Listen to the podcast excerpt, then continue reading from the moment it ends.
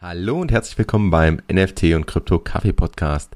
Der Podcast, in dem du erfährst, warum NFTs die Zukunft und nicht nur bunte Bildchen sind, was gerade im NFT-Space so abgeht und wie auch du einsteigen und von NFTs profitieren kannst.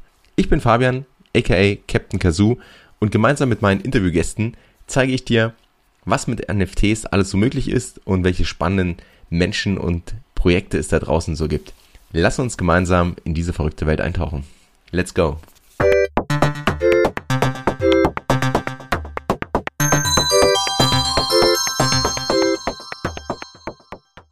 Welcome back beim NFT und Krypto Kaffee Podcast.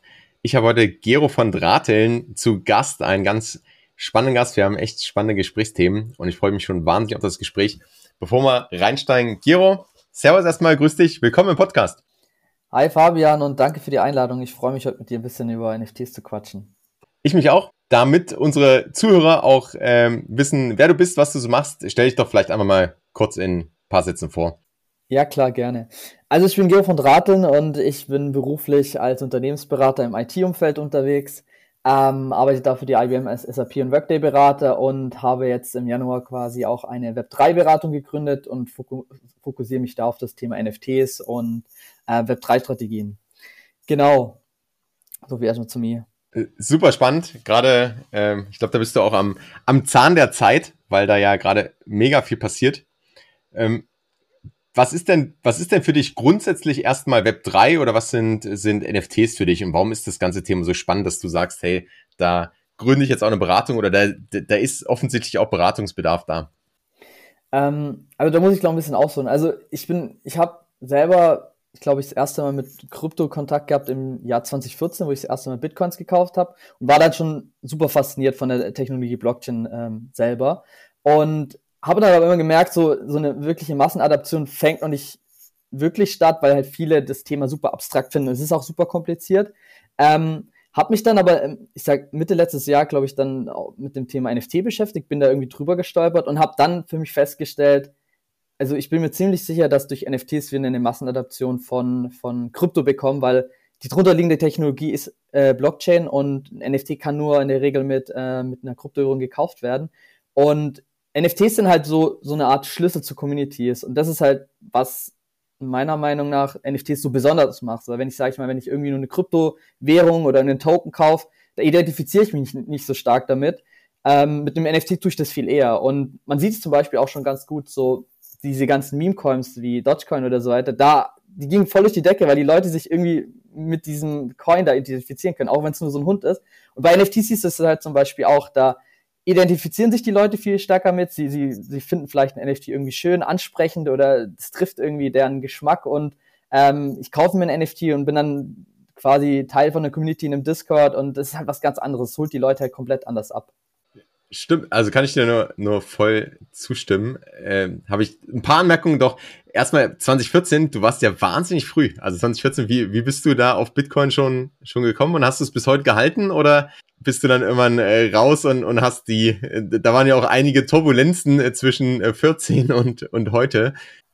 Genau, also ich hatte ich, hatte ich letztens erst auch einen LinkedIn-Post dazu gemacht. Ähm, ich hatte meine ersten Bitcoins 2014 sowas gekauft, aber das war halt damals, ich bin, glaube irgendwie über das Bitcoin-Forum damals gestolpert. Ich weiß nicht, ob du das kennst. Das war so einer der ersten Foren, wo wirklich über Bitcoin gesprochen wurde. Und ich habe es damals in meiner Ausbildung, hat mir das irgendjemand, ein Azubi, glaube ich, damals noch gesagt, hey, hier, Bitcoin kennst du es nicht, das ist hier irgendwie so, so diese Internetwährung. Und dann war ich irgendwie so ein bisschen gecatcht, habe also ein bisschen Research gemacht und bin dann auf dieses Forum.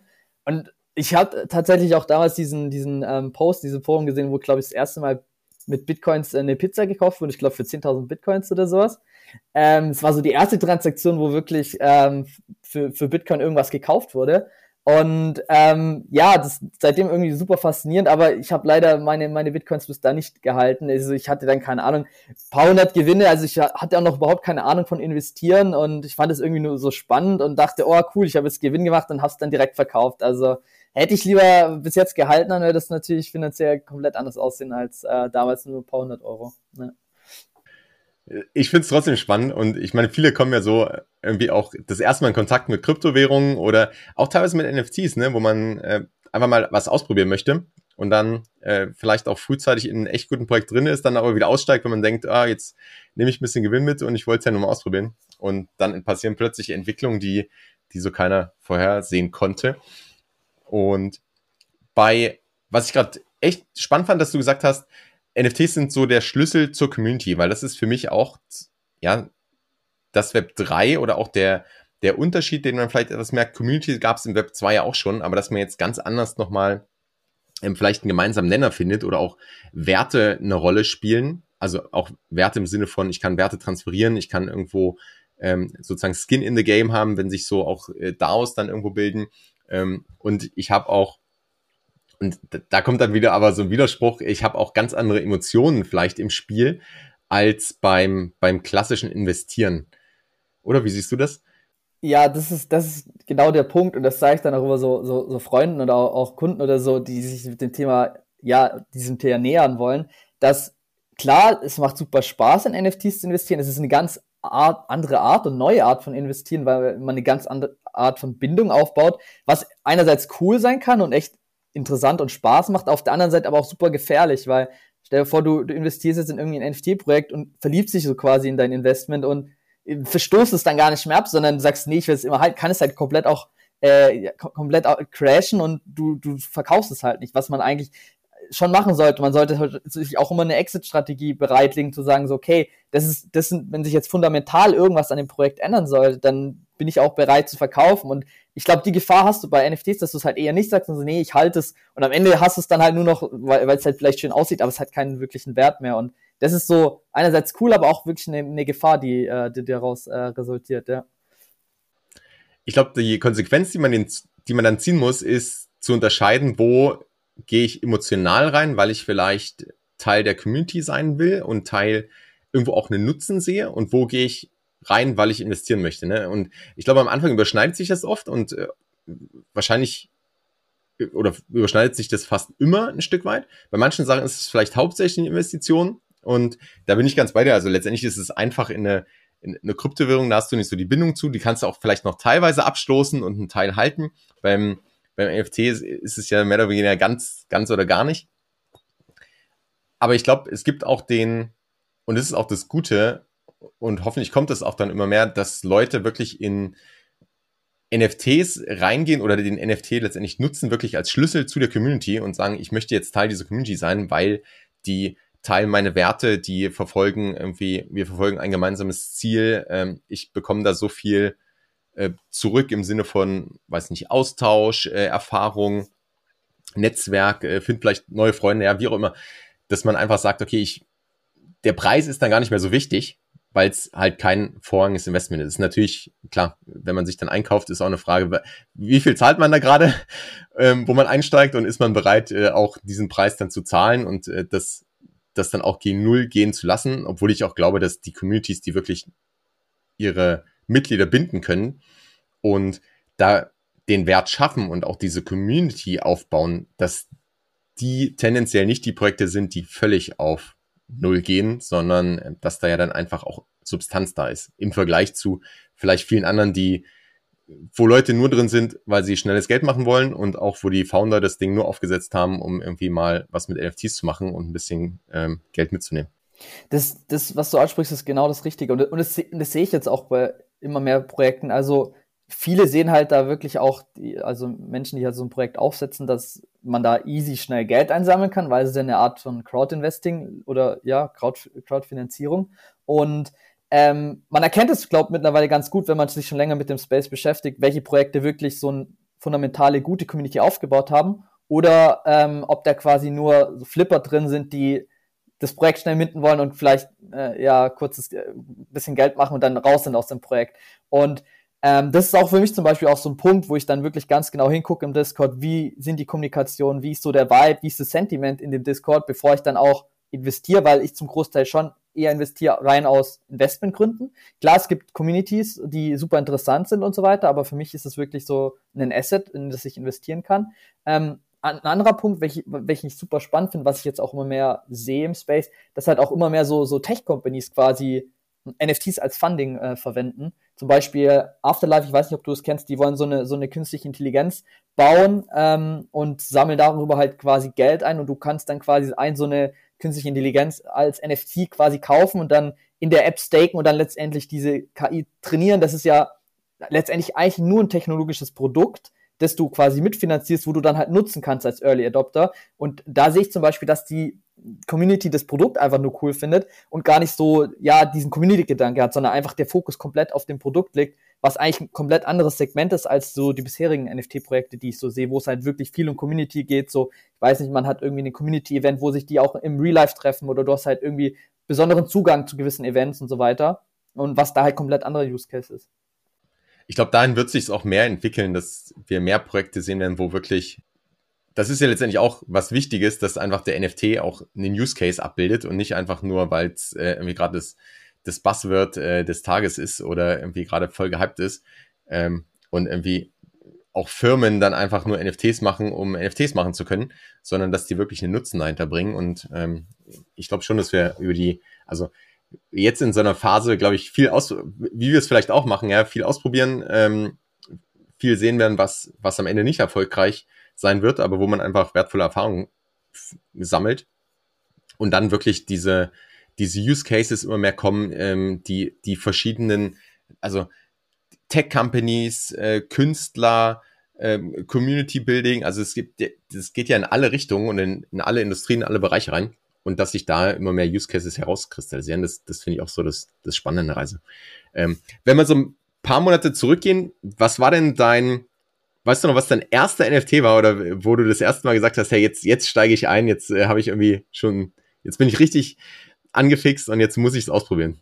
Ja, das kann ich mich noch ganz gut dran erinnern. Das war tatsächlich X Infinity, weil ich auch persönlich Gamer bin und jahrelang schon, schon, schon ähm, mich für, für Computerspiele interessiere, dachte ich, hey, so Play to Earn klingt erstmal super interessant. Also du, du Play to Earn kurz zusammengefasst ist, du spielst jetzt endlich so ein Blockchain-basiertes äh, Computerspiel und äh, kannst dadurch quasi was verdienen. Und da war halt, oder, und da ist halt X Infinity wirklich so der Pionier in dem Segment. Die sind einer der, der ersten, die wirklich dieses, äh, dieses äh, Segment bearbeitet haben.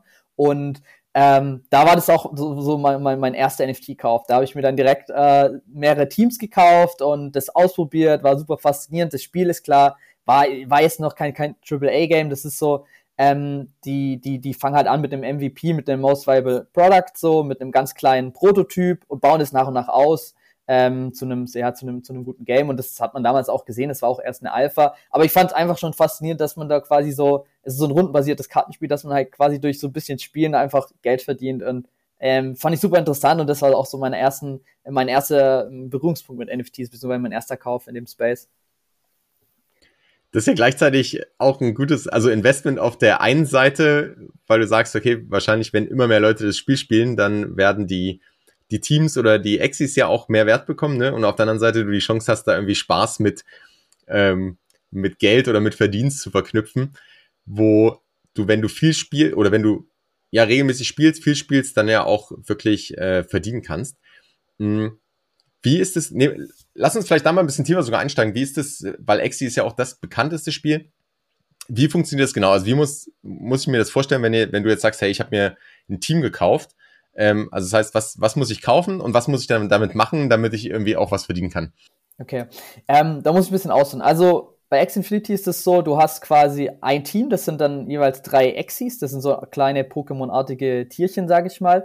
Und die haben verschiedene Körperteile. Und jedes Körperteil ähm, daraus resultiert eine, eine andere Karte letztendlich. Und das ist letztendlich ein Kartenspiel, das sich dann halt aus diesen drei Exis und deren Körperteile kombiniert. Und du hast dann halt verschiedene Karten und auch Energie, die du nutzen kannst, um halt pro Runde eine Anzahl an Karten zu, zu spielen. Also Leute, die quasi vielleicht Hearthstone kennen, ähm, es geht in die Richtung von, von dem Spiel. Und was jetzt noch besonders ist bei Play-to-Earn-Spielen, was es auch relativ komplex macht, warum glaube ich auch viele noch ähm, sich noch nicht so stark mit äh, Play to Earn beschäftigt ist, dass du in der Regel zwei verschiedene Token hast. Du hast einmal den Token bei Xfinity, äh, den AXS-Token, der gilt als eine Art Government-Token. Das heißt, deren Vision ist, äh, dass das Spiel irgendwann der Community gehört und die Community es weiterentwickeln kann. Und mit diesem Government-Token kannst du dann theoretisch abstimmen, wie sich das Spiel entwickeln soll. Es gibt dann auch so eine Treasury, also eine Art ähm, ja, so, so eine, eine Wertkiste, wo quasi ähm, Token drin sind und die können dann auch verwendet werden als Funding für zum Beispiel neue Features für Entwickler aus der Community.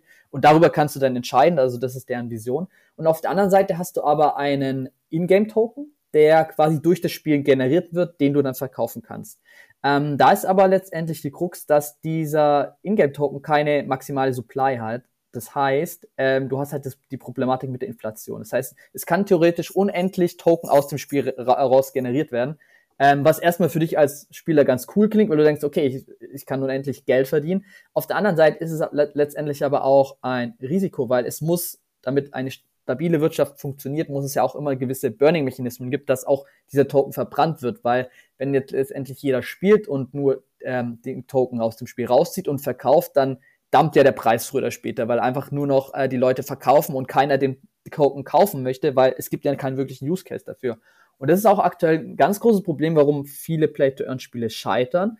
Also am Anfang hast du immer so, okay, es geht los mit so einem Spiel und ähm, da sind alle hyped und dann kaufen alle den Token auch und nutzen es viele als Spekulationsobjekt, die gar nicht das Spiel spielen, sehen halt, okay, der Token geht hoch, dann hast du viele Trader, die es kaufen. Ähm, und früher später dumpt dann ein Preis, weil halt einfach zum Beispiel ein Use Case oder ein Burning-Mechanismus fehlt, was daraus dann resultiert, dass dann auch viele Spiele aus dem Spiel rausgehen, weil sie sagen, sie sind nur in dem Spiel drin, wegen dem Verdienen und gar nicht wegen dem Spaß. Ähm, und dann sterben solche Play-to-Earn-Spiele äh, häufig. Und ähm, das ist auch gerade bei X Infinity, wo sie sich an so einem Wendepunkt befinden. Also das High von, von, von deren Token ist ein bisschen vor, vorbei. Es ist, ist ein bisschen gedammt. Ich glaube, über 50 Prozent eingebrochen. Aber ich sehe, dass die Community halt noch stark ist. Ein ähm, großes Problem ist aber jedoch, dass sie halt noch nicht wirklich viele Burning-Mechanismus für den Token SLP haben, was bei den X Infinity der Ingame-Token ist, ähm, weshalb der halt extrem an Wert verloren hat. Also bin gespannt, ob die, ob die Entwickler das schaffen, in der, äh, in der Zukunft wirklich ähm, mehr Burning-Mechanismus für SLP zu implementieren, damit halt die Nachfrage auch steigt, dass man SLP kaufen kann. Das heißt, ich bin auch ein Stück weit darauf angewiesen, dass Investoren von außen SLP kaufen. Also am Ende des Tages ist ja ich als Spieler ähm, gewinne letztendlich ja den Ingame-Token im Spiel. Und damit sich das für mich in irgendeiner Form lohnt oder ich Gewinne mitnehmen kann oder vielleicht reinvestieren kann, ähm, muss ich die ja wieder umtauschen. Entweder in eine andere Kryptowährung oder in ähm, jetzt Euro, Dollar, wie auch immer. Ähm, das heißt, ich brauche ja auch jemanden, der SLP kauft. Wie ist da jetzt am Beispiel Exi der, der Use Case? Also ähm, gibt es auch Spieler, die SLP kaufen, um damit irgendwas zu tun im Spiel? Also hat der Token eine Anwendung oder ist es wirklich nur der, äh, die Belohnung sozusagen? Ähm, er hat eine Anwendung und das ist auch bisher die einzige und was auch kritisch ist, also um quasi, also bei jedem Play-to-Earn-Spiel gibt es den Mechanismus Breeding. Sagt dir das was oder weißt du, was, ja. kannst du dir unter was Aber ja, erklär es vielleicht kurz mhm. für, für die es nicht kennen. Ja, gerne. Also Breeding ist letztendlich, wenn ich quasi zwei NFTs habe, kann ich die ähm, sage ich mal, verpaaren miteinander und dann entsteht ein neues Exi. Also das ist einfach so, so ein Spielmechanismus. Es kam, kommt früher von CryptoKitties, das waren, glaube ich, einer der ersten ähm, Applikationen, die wirklich diesen Breeding-Mechanismus eingeführt haben. Und Exi hat diesen Breeding-Mechanismus natürlich auch implementiert. Und das soll in erster Linie quasi so Early Adopter incentivieren, dass die halt früh in das Spiel reingehen, weil es gibt dann immer so eine Art Genesis-NFTs und wenn ich die kaufe, kann ich dann quasi spielen, Token generieren und um weitere Talk, äh, ähm, NFTs zu generieren, zu breeden, muss ich diesen Ingame-Token verwenden. Und das ist gerade der einzige Use Case für, ähm, für SLP. Was leider nicht ausreicht, denn wir hatten dann nämlich das Problem, ich bin, glaube im Oktober irgendwann eingestiegen, da war es komplett im Hype, es sind immer mehr Spieler reingekommen. Es funktioniert, solange neue Spieler reinkommen, aber solange irgendwann die Spieler stagnieren, werden die Leute natürlich immer weiter breeden. Es werden immer mehr Axis auf den, auf den Markt geworfen, aber die Nachfrage sinkt. Das heißt, die Axis werden sinken irgendwann im, im, Preis und irgendwann lohnt sich das für die Breeder nicht mehr, ähm, ja, neue NFTs zu generieren letztendlich. Das heißt, sie hören auf, SLP zu, zu kaufen bzw. zu burnen und dann stagniert das irgendwann. Und genau dieses Problem hatten wir bei X Infinity. Also es kamen keine neuen Spieler mit rein. Ähm, es wurden immer mehr Axis auf den Markt geschwemmt. Die, die Breeder haben irgendwann gesagt, okay, für mich lohnt sich nicht mehr, es ist nicht mehr rentabel. Ich halte mein SLP. Die Leute haben aber weiterhin gespielt, SLP aus dem, aus dem Markt, aus dem Game rausgezogen und verkauft und dadurch ist der Preis gedammt. Und das ist jetzt so die, die Krux, was sie halt lösen müssen, damit sie Spieler dazu motivieren, auch SLP in-game zu nutzen und nicht nur wirklich, ähm, ja, aus dem Spiel rauszuziehen, um Geld damit zu machen. Und das ist so wirklich die Herausforderung, wo, glaube ich, auch viele Play-to-Earn-Spiele Probleme mit haben, das irgendwie äh, die Balance reinzubekommen. Am Ende des Tages ist ja auch hochkomplex. Also das ist ja wirklich das ganze Tokenomics-Game oder die einfach wirtschaftlichen Zusammenhänge dort so aufzubauen, auch die Incentivierung so aufzubauen, dass man eigentlich Spieler motiviert zu spielen und äh, gleichzeitig die belohnen kann.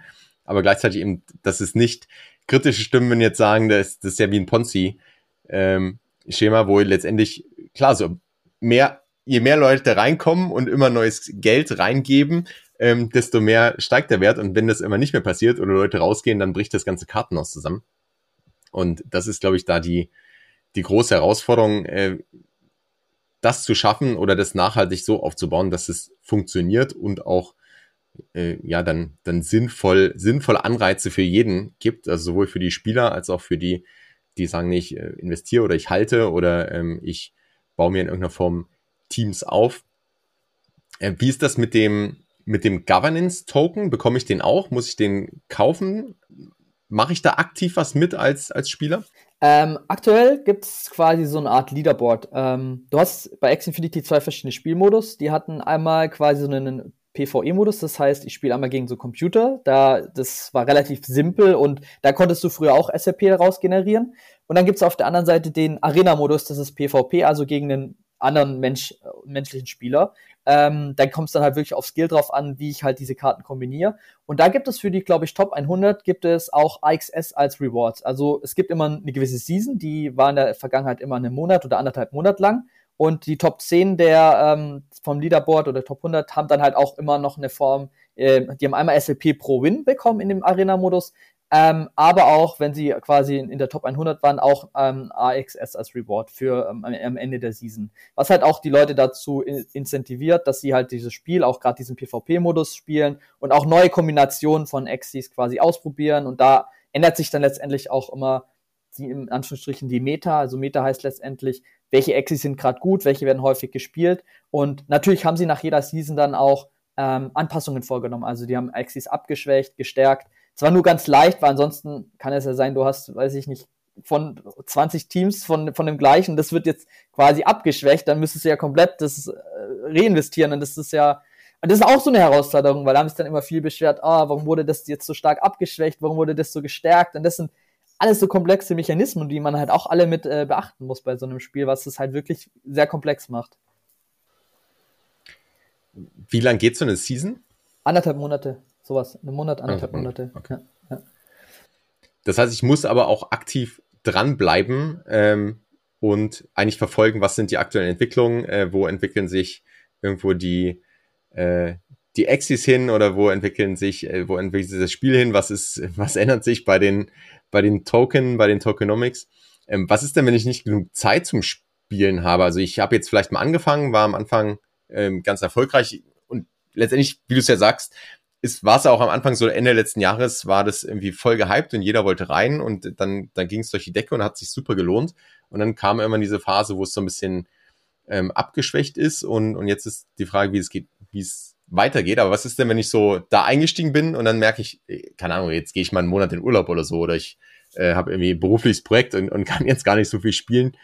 Ähm, habe ich da krasse Nachteile oder lohnt sich das trotzdem, dass ich sage, so ein, so ein Play-to-Earn-Game kann auch jetzt am Beispiel Exi gerne, ähm, kann sich auch lohnen, wenn ich mal einsteige, dann spiele ich mal eine Weile, dann spiele ich mal eine Weile nicht, dann also Sommer bin ich irgendwie nur draußen im, am See oder im Schwimmbad oder wie auch immer und dann spiele ich danach weiter oder macht das dann gar keinen Sinn? Doch, also das ma macht schon Sinn. Ähm, also für mich war erstmal noch das, das größte Learning, kauf nie, wenn was gehypt ist. Ich habe natürlich voll im Hype gekauft, das war so mein größter Fehler bei meinem NFT-Einstieg. Ähm, das mal nur so als, als, ja, als großer Hinweis für Leute, die sich für das Thema interessieren. Also wenn ihr in ein Play-to-Earn-Spiel reingeht, dann möglichst früh und nicht erst, wenn es gerade voll im Hype ist und überall auf YouTube und in allen News, in allen Discords. Ähm, aber was du schon sagst, natürlich kann man, was, was halt auch cool ist, wo auch äh, X Infinity Vorreiter war, man kann seine, seine Exis bzw. NFTs auch verleihen. Und ähm, die haben auch letztendlich dieses, ähm, diesen Begriff Scholarship etabliert. Ähm, was ist ein Scholarship? Scholarship ist quasi, ich kann über deren Marketplace letztendlich verschiedene Accounts öffnen Und ähm, die haben auch ihre eigene, eigene Chain, diese Ronin Chain. Das ist, ähm, ähm, ich glaube, eine Fork von, von Ethereum Blockchain, also eine Abgabelung. Und darüber kann ich letztendlich Accounts erstellen, so wie wir es zum Beispiel bei Metamask auch kennen, dass ich einfach einen Unteraccount mache von, mein, von meiner Seed Phrase. Und dann kann ich die NFTs quasi an diesen Account äh, schicken und dann quasi andere Leute damit spielen lassen und dann kann man sich quasi den, den Profit dann ähm, teilen zum Beispiel. Und das hatte ich dann auch relativ früh gemacht. Also mein, mein Gedanke war, ich gehe in X Infinity rein, klar, weil ich es erstmal so austesten will selber. Aber meine Idee war dann schon auch, äh, so ein Scholarship aufzubauen. Ich habe dann auch zehn Teams gekauft, äh, also 30 Exis insgesamt und habe mir dann in einem Discord letztendlich so ein Scholarship-Programm aufgebaut, habe dann letztendlich so ähm, auf dem Exi Infinity Discord gefragt, hey, wer will Exi spielen und ähm, wir teilen uns dann die Einnahmen.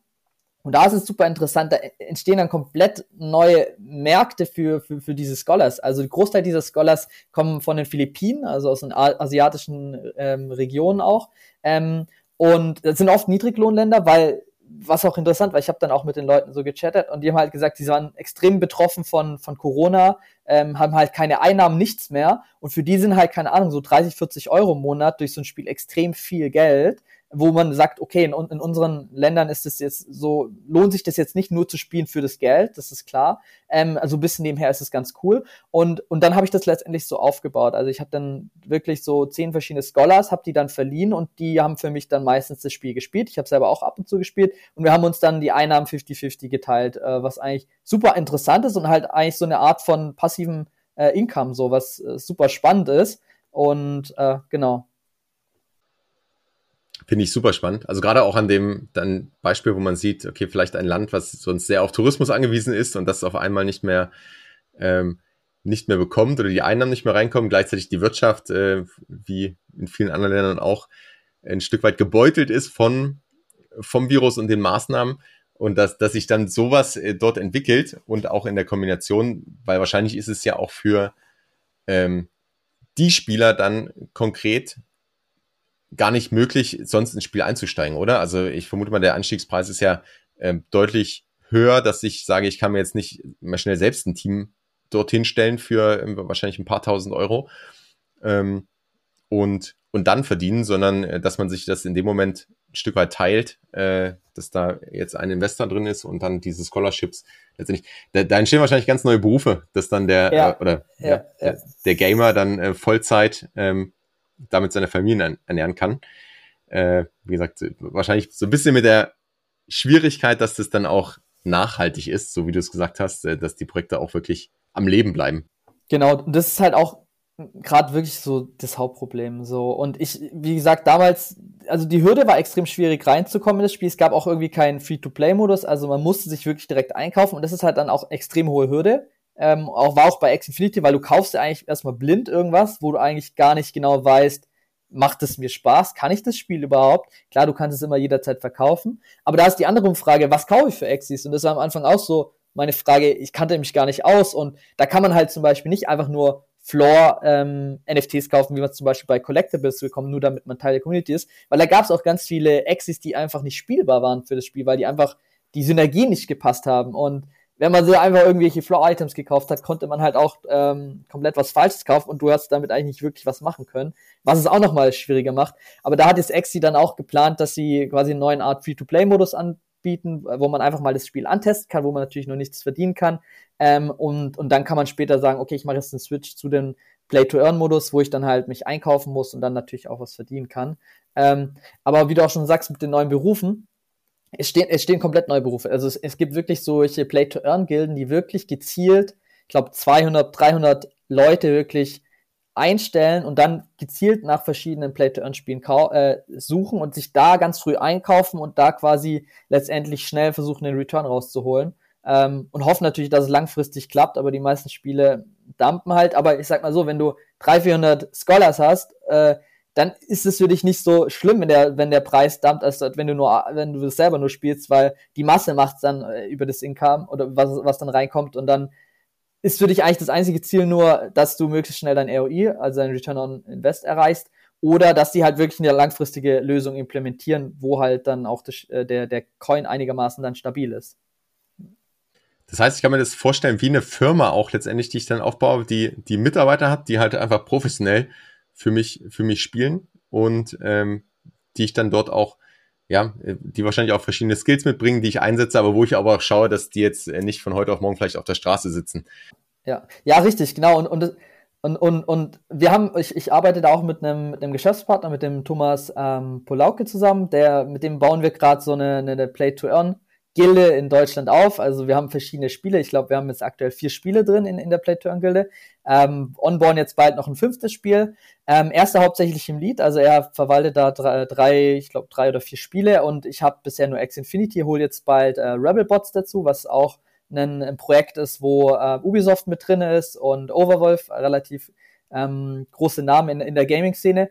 Und genau, dann versuchen wir das da weiter auszu auszubauen. Und wir haben aktuell, glaube ich, über 100 Scholars drin und es ist halt unheimlich viel auch Managementaufwand. Also der Thomas macht das mittlerweile Fulltime. Ich bin, ich mache das äh, Parttime noch nebenher so ein bisschen neben den Collectibles. Also es ist relativ viel alles, was gerade nebenher läuft. Aber es macht unheimlich viel Spaß, so weil du merkst halt auch, wie unheimlich wichtig das Thema Community-Aufbau ist, auch im Play to Earn, weil sag mal, wenn so ein Preis dampft von einem Coin, dann siehst du relativ schnell, sind die Leute wirklich nur bei dir in der Gilde, weil sie halt das Geld wollen oder auch halten sie zu dir, wenn halt mal der Coin nicht so attraktiv ist für sie und du sagst einfach, hey, wir gucken auch nach anderen Spielen, wo er dann wieder eingesetzt werden kann. Also es ist schon, es ist schon wie eine Art Mitarbeiter, die man hat. Man kennt die zwar nicht, also man hat da nicht klassisch so eine Art Vorstellungsgespräch oder so. Wir haben das meistens über so Google-Formulare halt gemacht, so ob man halt Gamer ist oder nicht, weil natürlich bewirbt sich da jeder und ich sag mal so, solche Spiele sind auch anspruchsvoll teilweise, sind Kartenspiele, wo halt wirklich nicht nur irgendwie Knöpfe gedrückt werden und man verdient Geld, sondern es ist schon relativ skillbasiert.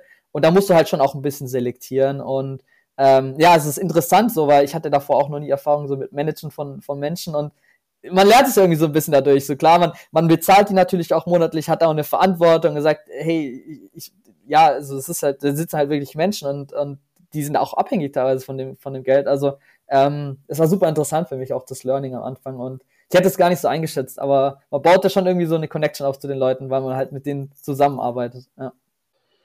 Ich denke, das ist auch wichtig. Also äh, ich, ich finde es gut, dass ihr das dann auch so, so seht oder die Verantwortung da seht und das nicht, klar kann auch jeder, ähm, ich sag mal am anderen Ende sagen, äh, für mich ist gerade ein anderes Angebot attraktiver, wie jeder Mitarbeiter ja auch sagen kann, hey, ich bewerbe mich bei einer anderen Firma, weil, ähm, keine Ahnung, die zahlen mehr oder da habe ich mehr ähm, mehr Nebenleistungen oder ein besseres, äh, eine bessere Work-Life-Balance. Und so, so, kann ja auch jeder Spieler sagen, hey, äh, ich verdiene irgendwo anders mehr, ich gehe wieder woanders hin.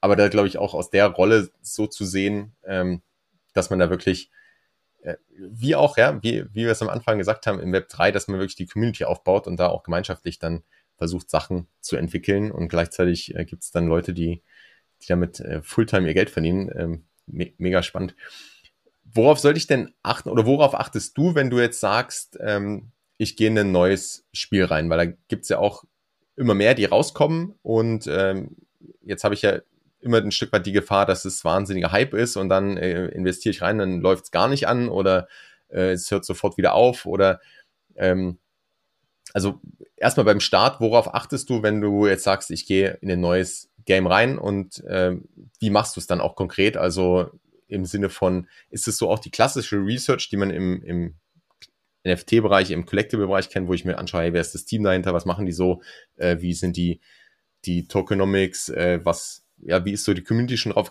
was kann man da machen? Also wie, wie gehst du daran? Ähm, das ist ein sehr guter Punkt. Also mein erstes Learning war wirklich, ich kaufe nur noch mich in Spiele ein, wenn die quasi, bevor sie launchen, also nicht über X, X Infinity total auf dem Hype.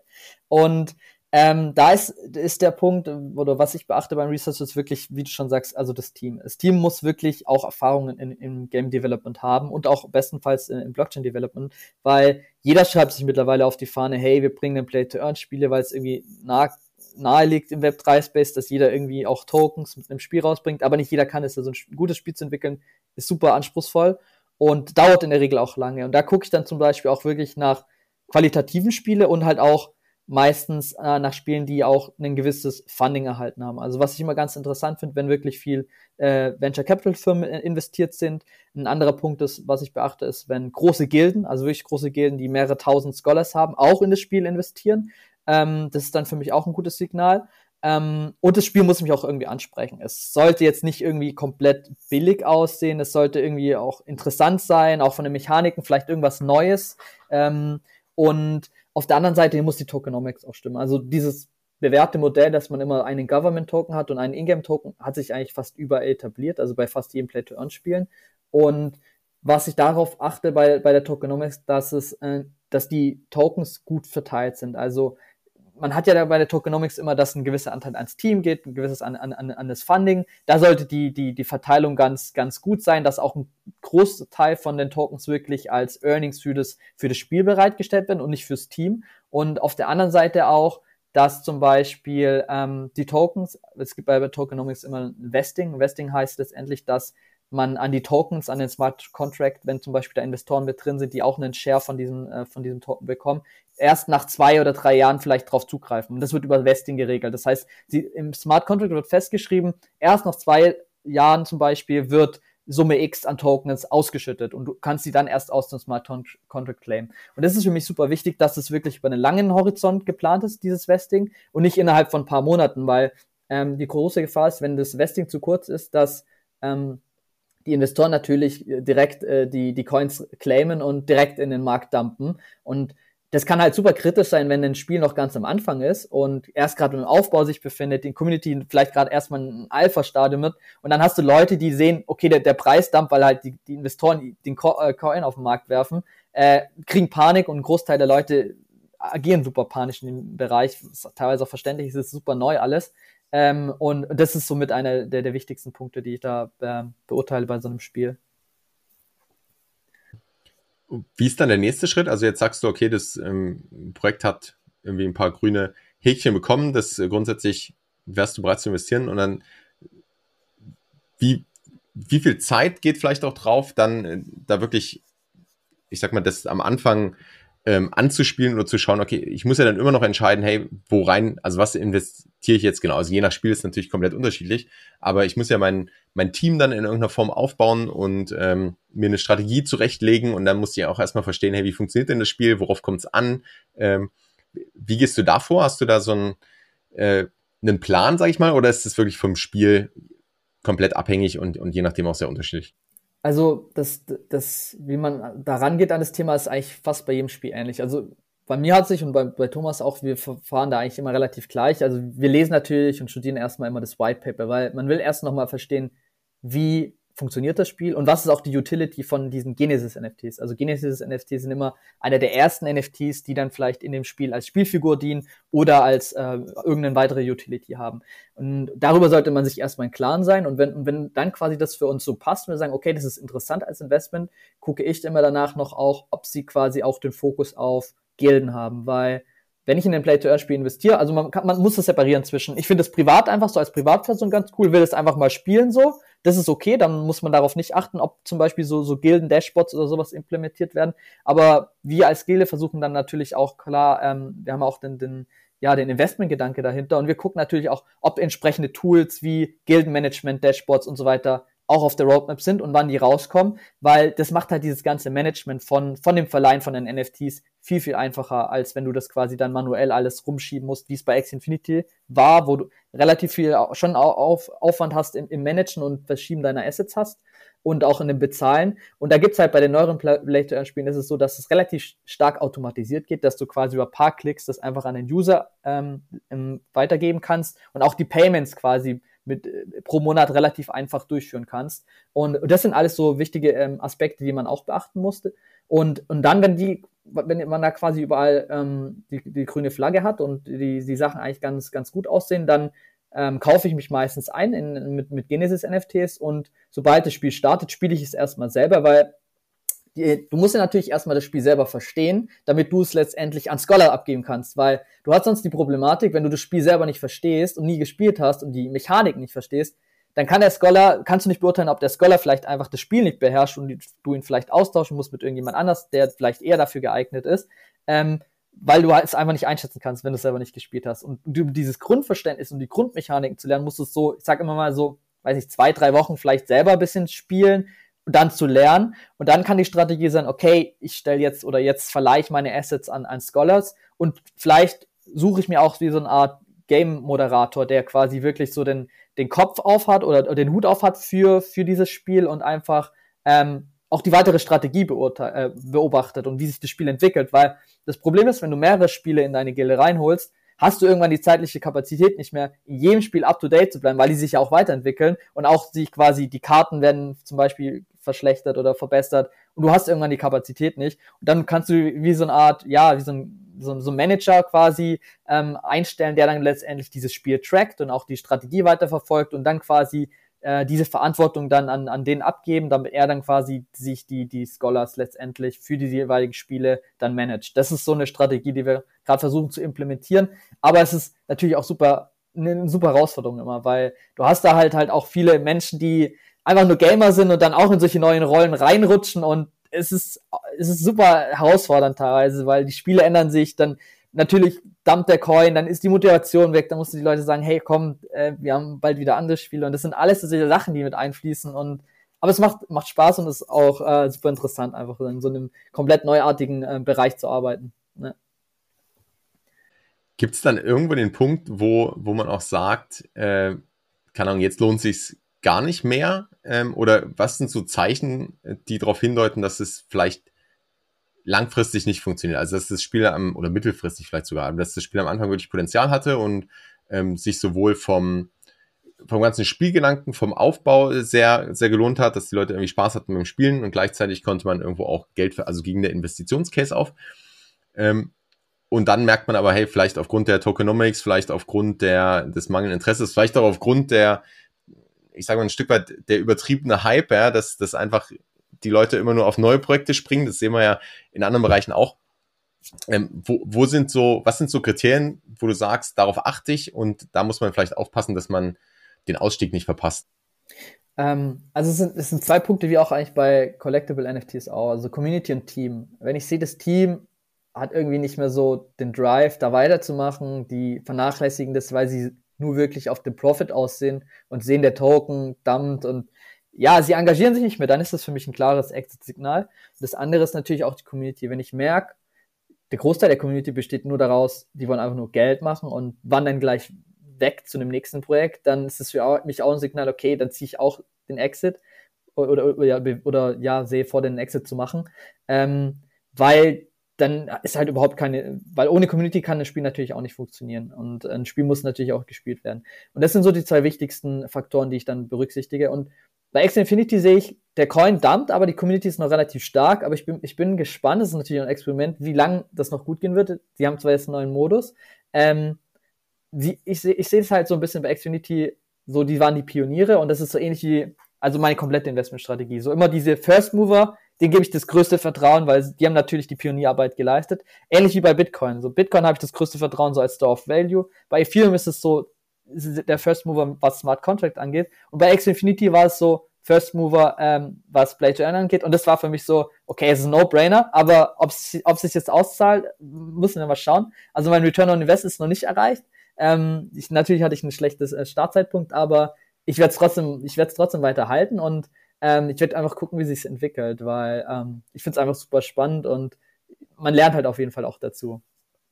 Bei Spielen, die jetzt, die jetzt laufen, ähm, ist es da so, dass man, dass man regelmäßig mehr investieren muss, wenn man sagt, hey, dann kann ich vielleicht irgendwie äh, mein Team upgraden oder dann kann ich äh, neue, ähm, neue Teams ähm, oder, oder meine Teams brauchen in irgendeiner Form irgendwelche zusätzlichen Assets oder ich kann die Teams irgendwie besser machen, wenn ich mehr investiere? Oder ist es wirklich so, ich habe eigentlich im Grunde in der Regel einen Anfangsinvest und den Rest mache ich über organisches Wachstum, einfach indem ich spiele und dann auch vielleicht den Ingame-Token bekomme, den wieder irgendwo einsetzen kann und dadurch wachse ich eigentlich.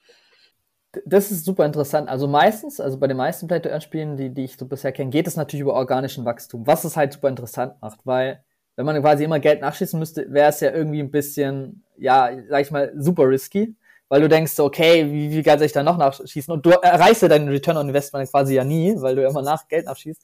Und das geht alles organisch. Also du kannst ja quasi durch Ingame-Token dann letztendlich auch neue Exis hier erstellen in Form von einem Breeding-Mechanismus. Und da musst du halt aber immer für dich abwägen, was auch strategisch äh, interessant ist und auch eine schwierige ähm, Entscheidung, ob ich quasi meinen Fokus mehr auf den Return on Invest lege oder mehr auf das organische Wachstum. Ähm, kannst ja beides machen, ne? Und ähm, da, also ich würde immer da erst empfehlen, quasi, dass man halt wirklich guckt, dass man erstmal sein Invest rausholt und dann versucht, organisch zu wachsen. Ähm, weil sich das, ich glaube, das ist halt einfach die sichere Variante, weil wir halt noch so super early sind und ich bisher noch kein Play-to-Earn-Spiel kenne, das ähm, wirklich auch langfristig funktioniert, auch eine, eine Token, der, wo der Token nicht so extrem abgestürzt ist und auch ähm, die Community auch da ist. Ähm, und das sind alles so Faktoren, die man berücksichtigen muss. Welche Risiken oder siehst du sonst noch so oder welche Bedenken hast du sonst noch so in dem ganzen äh, Umfeld, sage ich mal? Ähm, ich ich glaube, wir müssen von, von dem Gedanken Play to Earn wegkommen. Also ich sehe es auch immer mehr, es sollte eher Play and Earn sein. Und die Leute oder auch die Menschen sollten vorzugsweise in Spiele reingehen, weil sie das Spiel gut finden und nicht, weil sie den Profit sehen. Und klar, ich selber sage ja, ich, ich investiere mit der Gilde natürlich wegen dem Profit, aber ich glaube, dass langfristig gesunde Modelle sich nur etablieren können, die sagen, hey, ich habe hier ein cooles Spiel, da, und das ist der Grund, warum die Leute ins Spiel reinkommen. Und so als Goodie kann man halt ein bisschen Geld verdienen. Aber ich glaube, dass man nicht damit werben darf, so, hey, hier verdienst du, hier wirst du reich, so wie es auf YouTube ist, verdiene 100 Dollar am Tag, wenn du dieses neue Play-to-Earn-Spiel spielst. Klar, es funktioniert vielleicht eine Zeit lang, wenn du early drin bist, aber langfristig ist es halt nie gesund, weil du ziehst halt eine komplett falsche äh, Zielgruppe damit an, weil du ziehst eigentlich Investoren an und die haben eigentlich nur Interesse an dem Profit und die sind halt weg, sobald der Profit nicht mehr da ist. Du willst ja eigentlich für ein Spiel eine Community aufbauen, die das Spiel cool findet und nicht nur Investoren, die Geld rausziehen wollen. Und das ist, glaube ich, so, wo wir uns gerade so an einem Weg in, oder an einem Scheidepunkt befinden, wo halt das Umdenken stattfindet, weil aktuell die meisten wirklich immer nur die, die Konzepte kopieren und sagen, hier neues Play-to-Earn-Spiel, einfach nur andere Spielfiguren, minimal andere Logik, aber die Tokenomics und das System dahinter ist eigentlich überall fast gleich bei den meisten Play-to-Earn-Spielen. Finde ich einen ganz interessanten Gedanken und auch einen ja, absolut validen Punkt, dass es ja sonst genau diese Gefahr ist, wie, wie in anderen Bereichen auch, dass ich einmal sage, ich habe generiere Hype, kurzfristigen Hype und äh, die Leute gehen aus Gier rein und dann passiert vielleicht kurz was und dann gibt es aber ganz viele, die am Ende dann doch verlieren, weil eben alles zusammenbricht und die Leute nicht rechtzeitig aussteigen. Äh, wie denkst du, hängt das ganze Play-to-Earn oder Play-and-Earn mit ich sag mal so, der traditionellen Industrie zusammen? Also wo, wo entwickeln sich, wo gibt es vielleicht auch Schnittpunkte zu jetzt bestehenden ähm, Games oder bestehenden ähm, äh, ja, Companies auch, die wird es dann eine Überschneidung geben oder sind das aus deiner Sicht irgendwie zwei getrennte Bereiche oder ähm, ist vielleicht das eine die Zukunft und das andere ein veraltetes Modell? Also ich glaube, es wird weiterhin auch in der Zukunft beides geben. Also ich ich glaube nicht, dass jedes Spiel irgendwie Tokens einführen wird. Es wird bestimmt einige geben, die es einführen werden. Aber was ich viel interessanter finde, ist, dass Ubisoft hat, glaube ich, nee, ich glaube, Ubisoft war es, hat, hatten auch mal angekündigt, sie wollen NFTs ein, einführen für, für ein Spiel.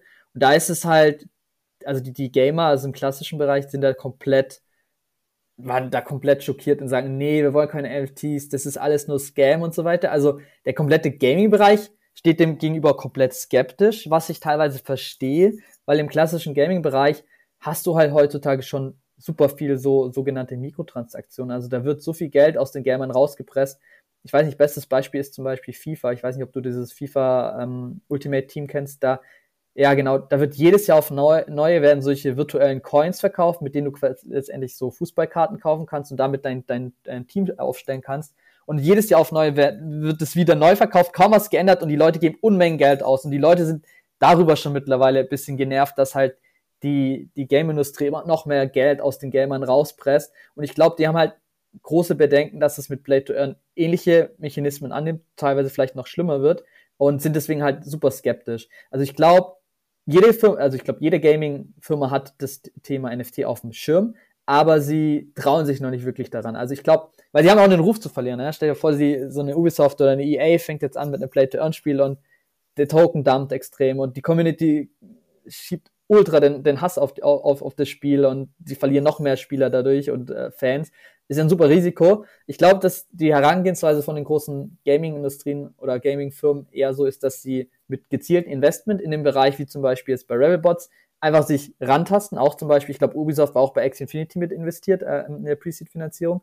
Und sie wollen sich, glaube ich, darüber so ein bisschen Know-how aufbauen und dann experimentieren sie vielleicht als, als irgendwie einen kleinen Spin-off oder sowas äh, unter einem anderen Namen mit so einem Spiel und bauen so die Erfahrung auf. Weil ich glaube, das Risiko aktuell noch zu hoch ist, da wirklich mit sagen, okay, es kommt das Ubisoft Blade to Earn Spiel raus. So, weil halt die Gamer das Thema noch nicht so wirklich interessant finden und auch ähm, dem sehr, skeptisch gegenüberstehen.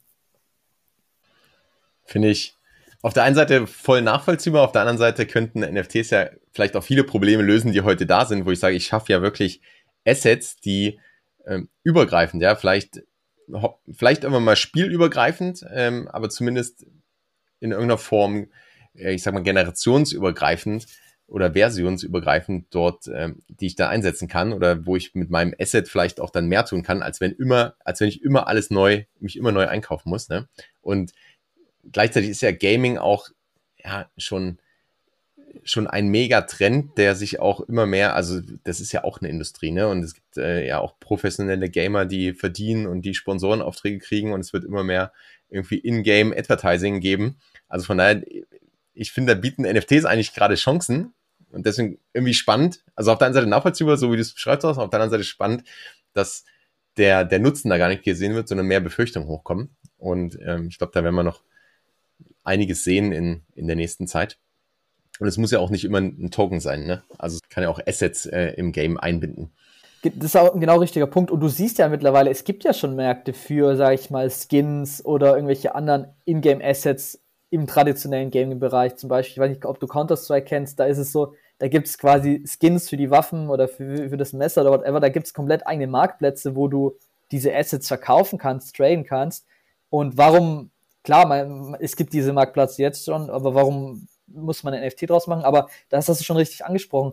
Gerade dieses generationsübergreifende von ein Spiel in das andere wäre eigentlich viel fairer für den Spieler, aber für die Firma an sich, die wo jetzt den Profit rausschickt, nochmal zum Beispiel äh, mit EA zurück, mit dem jeden Jahr kommt neues FIFA raus, ähm, natürlich würde denen extrem viel Geld flöten gehen und sie sagen, hm, soll ich jetzt NFTs einführen und dann kann ich zum Beispiel meinen Fußballspieler in jede neue Version mit übernehmen. Also da würden sie sich ja ins, in, ins eigene Fleisch schneiden letztendlich.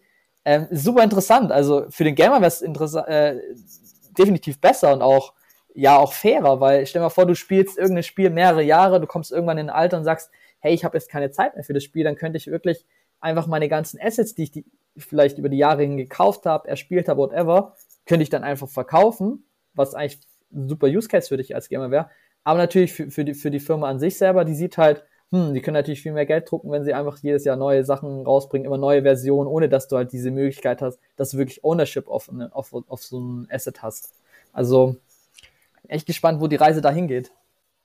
Da schließt sich eigentlich so ein bisschen der Kreis zu, zu dem, wie wir angefangen haben, nämlich das, was ist das Web 3? Weil ich glaube, am Ende könnten ja für beide Vorteile entstehen, ne? Für die Firma und für den, für den Gamer oder den Nutzer, wenn sich, wenn es einfach ein, ähm, vielleicht ist das ein bisschen zu optimistisch gedacht, aber ich kann mir schon vorstellen, dass die Reise in einigen Bereichen da wirklich hingeht, dass man eben ein Modell schafft, wo, wo beide profitieren und wo eine Firma in, profitiert, weil sie sich einfach eine starke Community aufbaut, weil sie wirklich treue Fans bindet und die auch belohnen kann und auch ähm, dann nachhaltig und auch noch nachträglich belohnen kann und die gleichzeitig ja trotzdem in irgendeiner Form ähm, das Ganze das ganze Spiel in dem Fall oder das ganze Ökosystem weiter äh, pushen, weiter vorantreiben, dass das Ganze weiter wachsen kann und nicht immer nur auf kurzfristigen Profit ähm, das Ganze gesehen wird. Und andersrum für den Gamer natürlich, der auch die Chance hat, wenn er wirklich aktiv ist, wenn er ein äh, treuer Fan ist, dass er äh, ja da ein aktives Teil der Community ist und da wie Skin in the Game hat, da auch in, investiert ist und vielleicht auch immer dann sagen kann, nee, ich steig aus, aber es gibt einen anderen, der, der diesen Erfahrungsschatz, den man in irgendeiner Form, nennen wir es mal so, aufgebaut hat oder die Assets, die man aufgebaut hat, der da äh, bereit ist, dann wiederum zu investieren und dann gibt es auch irgendwo einen Exit-Case und wer anders kann dann ähm, da was aufnehmen. Also es ist ja eigentlich super spannend, wie, was da an Möglichkeiten ja, da ist oder was es zukünftig geben wird. Und ich glaube, dass, äh, ja, ich hoffe, dass, dass wir mehr davon sehen werden. Ich bin auch sehr gespannt, wo es hingeht. Jetzt bist du ja auch nicht nur als Investor aktiv, sondern auch als Consultant in, in diesem Web3-Space. Was machst du da genau? Also ähm, genau, das ist schon mal richtig. Also ich habe da zwei, zwei Sparten letztendlich. Ich habe einmal so den, den, den B2B-Bereich, wo ich einfach quasi, wenn Firmen ein NFT-Projekt rausbringen wollen, ähm, die ich dann berate letztlich hinsichtlich der Utility von NFTs. Also sagen wir mal, eine Firma kommt her und sagt, hey, wir wollen ein NFT-Projekt launchen. Wie, wie könnte eine Roadmap aussehen? Wie könnte eine Utility aussehen? Wie baue ich denn eine Community auf? Also wie funktioniert das in Discord? Was ist da wichtig? Äh, weil die, man muss ja die, deren Web3-Sprache aussprechen. Das kennst du ja selber auf dem Discord, da gibt es ja verschiedene Begriffe, die da umherfliegen und es ist einfach eine ganz andere Kommunikation und auch die Kommunikation ist essentiell bei jedem, bei, bei jedem NFT-Projekt. Gerade wenn es äh, um, um die Mint-Phase geht, ist es super wichtig, dass man transparent ist, sehr zielgerichtet auch super schnell antwortet, weil da können, kann Misskommunikation oder falsche Kommunikation einen kompletten Mint versauen. Und da berate ich hin in der einen Sicht, äh, in der einen Sicht hin. Und auf der anderen Seite ähm, berate ich letztendlich auch private Investoren. Also wenn, wenn, wenn du selber quasi, wenn Leute zu mir kommen und sagen, hey, ich möchte in NFT investieren, ich weiß gar nicht, wo ich anfangen soll, weil aktuell, wir sind super early, ist, ist super viel Profit möglich, aber man hat super viele technische ähm, Herausforderungen, wie zum Beispiel, wie richte ich eine Metamask ein? Was ist eine Hardware-Wallet? Welche Wallet-Strategien gibt es, damit ich quasi meine Assets sicher aufbewahren kann? Weil ich lese es täglich im Discord, dass ähm, Leute extrem viel Geld verloren haben. 40.000, 50.000 Euro oder letztens, äh, letzt, letztlich, wo der, ähm, der Instagram-Account von Board Ape äh, gehackt wurde, wurden, glaube ich, auch wieder vier oder fünf Board Apes geklaut, was mehrere hunderttausend Euro äh, Verluste sind. Und klar, es, es liest sich erstmal alles einfach, der Einstieg, und es ist super einfach, hier mal was zu minden, aber viele wissen zum Teil gar nicht, wie eine Smart Contract funktioniert, was da die Risiken sind, dass wenn ich mit einem falschen Smart Contract interagiere, dass meine kompletten Assets geklaut werden können. Und da ist es quasi, dass ich da wirklich so dieses ganzheitliche Bild zeichne, in der Beratung wirklich erklären, wie funktioniert erstmal eine Blockchain, wie fange ich an und wie, wie analysiere ich und bewerte ich auch NFT-Projekte, sei es in Play to Earn oder als Collectible, weil ich glaube, ich habe das Gefühl, viele, die in einem Space investieren, werfen einfach nur Geld auf irgendein Projekt und hoffen, dass es was wird. Und ich gehe halt wirklich mit diesem ganzheitlichen Investment-Gedanke ran, so wie man es bei Aktien auch tut, ähm, und versuche somit Projekte zu identifizieren. Und das versuche ich halt alles in diesem One-on-One-Coaching dann auch ähm, an, an die Person zu vermitteln, damit sie einfach einen ganz anderen Blick auf NFTs haben, anstatt nur, ich kaufe jetzt mal irgendein JPEG und hoffe, dass es to the moon geht, so, ne? Das heißt, es ist wirklich One-on-One -on -one und äh, du gehst auf die individuellen Bedürfnisse ein, ob es jetzt eine Privatperson oder eine Company ist. Richtig, genau, exakt, ja. Und wie finde ich dich oder wo finde ich dich? Wie kann man dich kontaktieren? Das ist ein guter Punkt. Also ich bin, ich bin am besten über, über LinkedIn erreichbar, da unter Geo von Drateln einfach meine Suchleiste eingeben. Da findet ihr mich, also gerne eine Direct Message schicken. Oder auch auf dem, auf dem Discord, also da habe ich das Pseudonym Hobby und äh, da bin ich, ich bin auch Moderator von dem NFT FDW Discord. Ähm, falls, falls ihr da unterwegs seid und da Interesse an dem Coaching habt, einfach gerne mal anpingen ähm, und da können wir mal zusammen quatschen, ob das was für euch ist und wie ich euch da weiterhelfen kann. Ist, ist zum Beispiel, wenn jetzt, wenn jetzt du zu mir kommen würdest, dann würde ich auch ganz klar sagen, hey, ich glaube, bei dir muss ich nicht viel beraten, du bist selber so tief in dem Space drin. Also meine Zielgruppe sind wirklich halt Leute, die vielleicht schon in Aktien und so investi investiert sind und auch einfach äh, auch mehr Geld jetzt zum Beispiel in den NFT-Bereich investieren wollen, aber halt von den technischen ähm, Sachen noch überhaupt keine Ahnung haben und auch keine Ahnung haben, wie man zum Beispiel Projekte bewertet oder wie dieser ganze NFT-Space eigentlich tickt. Cool. Die Links packen wir auf jeden Fall alle in die, in die Shownotes rein.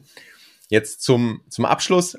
Die Frage stelle ich eigentlich immer. Wenn du unseren Hörern noch einen Tipp mitgeben kannst, den sie umsetzen und direkt anwenden können, eigentlich, was wäre das?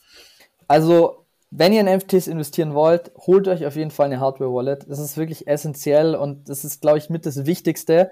Und ähm, da kann ich euch empfehlen, entweder den Anbieter Treasure oder ähm, Ledger und wenn ihr euch so eine Hardware-Wallet kauft, bitte nur von der Homepage direkt und nicht über Amazon oder so, weil es gab auch schon Fälle, dass zum Beispiel, man kann ja bei Amazon seine, seine Artikel zurücksenden und da gab es dann Vorfälle, dass ähm, die, die Assets be beziehungsweise die, die, die Ledger beziehungsweise die Hardware-Wallet manipuliert wurde und dann falsche ähm, Ledgers rausgeschickt wurden und dadurch waren dann deine Coins dann doch nicht mehr so sicher weil die Geräte halt manipuliert waren. Äh, das ist wirklich so das Wichtigste und ähm, genau, lieber immer vorsichtiger agieren und wenn es zu gut klingt, dann ist es meistens Scam.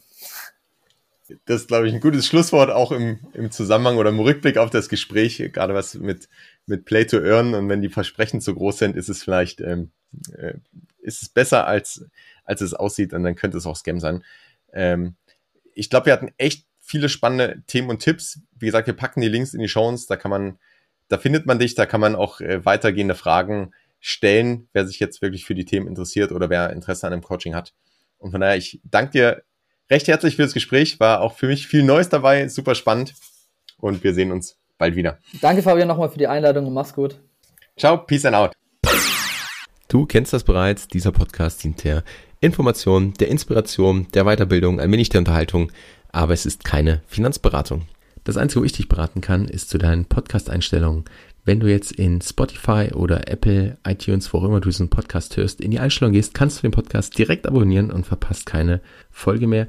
Außerdem freue ich mich riesig, wirklich riesig über Bewertungen. Das heißt, lass mir gerne eine Bewertung da und schau auch unbedingt in den Show Notes vorbei.